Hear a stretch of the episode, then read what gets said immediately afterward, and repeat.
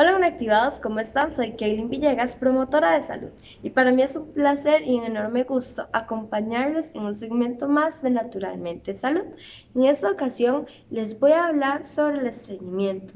Esta es una enfermedad muy común en las personas, pero sin embargo se da por una alteración en el intestino grueso que normalmente lo que hace es retener líquidos en este órgano, principalmente agua, ¿verdad? Y por ende las heces tienden a hacerse un poquitito más duras y a la hora de ir a o realizar la deposición como tal, pues se nos dificulta y nos causa mucha molestia.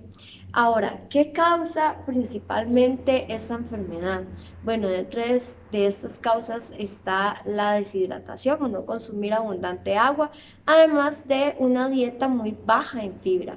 Recordemos que las frutas y verduras poseen este enorme nutriente y maravilloso que nos ayuda a que, bueno, nuestro organismo y principalmente nuestro sistema digestivo trabaje de la mejor manera.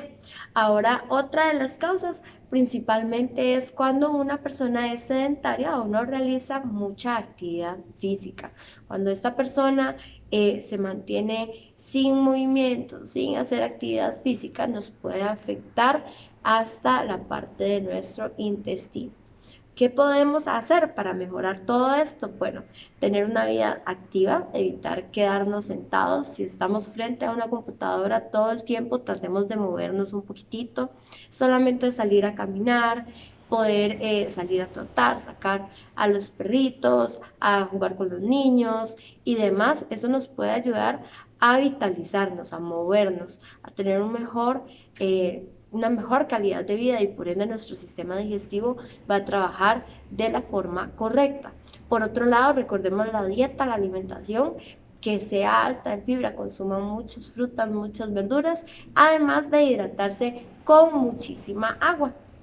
Otra de las características muy específicas del estreñimiento y que tal vez nos puede dar un indicio de que tenemos esta alteración, se da que normalmente las personas no van al baño Em, a no más de dos a tres veces a la semana.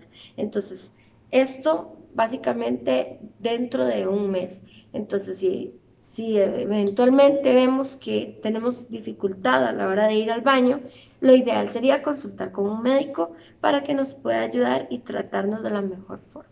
Así que bueno, nos vemos en un próximo segmento con muchísimo más sobre este padecimiento, esta alteración y chaito.